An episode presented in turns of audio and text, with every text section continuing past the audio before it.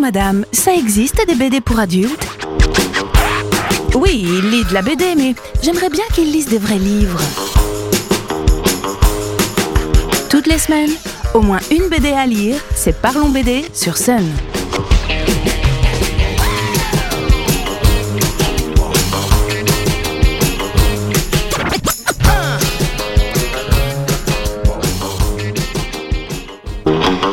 Salut les BDphiles Ravi de vous retrouver pour la deuxième partie de la chronique consacrée aux guerres mondiales et surtout à la seconde car il faut croire qu'elle inspire davantage.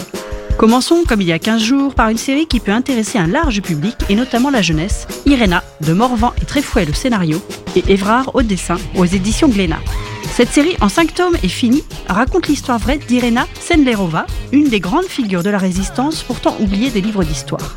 Cette infirmière a d'abord aidé les juifs, parqués dans le ghetto de Varsovie, pour ensuite sauver plus de 2500 enfants de cet endroit, au péril de sa vie bien évidemment. Son statut lui permettant d'entrer et sortir régulièrement, elle n'a pas hésité à cacher les victimes dans son véhicule pour les emmener en lieu sûr.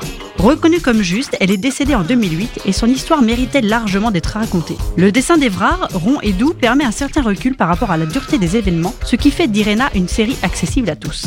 Dans les grands classiques maintenant, si vous vous intéressez un minimum à ce sujet en BD, vous ne pouvez pas passer à côté de l'album Mouse de Art Spiegelman.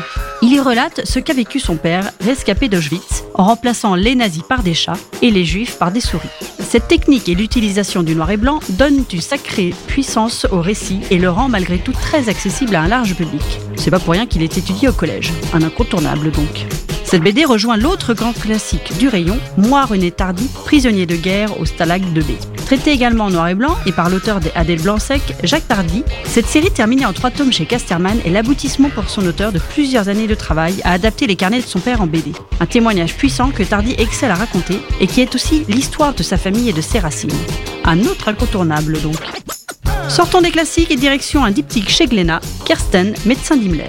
Parmi la garde rapprochée de ce haut dignitaire du parti nazi, officie un médecin, qu'aujourd'hui on pourrait qualifier d'ostéopathe, Félix Kersten. Ce dernier, grâce à ses soins, soulage le dirigeant cassé de partout et il est le seul à lui apporter un semblant de répit. Cette position privilégiée, Kersten va savoir l'utiliser, d'une part pour capter des informations capitales sur les plans du Reich, d'autre part pour sauver des milliers de juifs. Il aurait été à l'origine du contrat au nom de l'humanité à la fin de la guerre, profitant d'un régime nazi en déperdition. Attention tout de même, des zones d'ombre existent encore sur la vie et les actes de ce médecin. Les auteurs, Perna et Bedwell, ont donc pu romancer leurs propos pour les besoins de l'histoire. Il n'en reste pas moins que cette série met en lumière un personnage méconnu du conflit et réussit à entrer dans le quotidien et la vie privée d'un des pires salauds qui a pu exister. Le dessin de Bedwell, semi-réaliste et assez incisif, est très bien adapté au récit en mode contre-espionnage de Bernard. Si le thème de la Seconde Guerre mondiale intéresse en majorité un public masculin, c'est un fait, hein, je n'invente rien. Un auteur a cependant su piquer la curiosité de ces dames, notamment grâce à la virtuosité de son dessin. Je parle bien sûr de Jean-Pierre Gibrat, génial auteur, entre autres, des séries Le vol du corbeau et Le sursis, toutes deux dans la collection Air Libre chez Dupuis. Nous découvrons les histoires indépendantes de deux sœurs en pleine guerre mondiale, L'une va rencontrer un jeune soldat déserteur qui se planque dans un pigeonnier à l'abri des regards des Allemands, de plus en plus présents dans le village. L'autre, appartenant au réseau de la résistance, va se faire arrêter et profiter de l'aide d'un jeune cambrioleur pour se faire la malle sur les toits de Paris. Deux histoires, deux romances et un contexte historique très précis. Gibra a su trouver les ingrédients pour plaire à un très large public, d'autant plus qu'il met aussi tout le monde d'accord concernant la qualité de son dessin et sa maîtrise de la couleur directe, en l'occurrence l'aquarelle, qui donne une douceur à ses récits sans altérer un très bon scénario. Et ça, ça dure depuis plus de 20 ans. Allez, un petit dernier pour la route et pas des moindres, puisqu'il s'agit du one-shot Le photographe de Mauthausen aux éditions Le Lombard.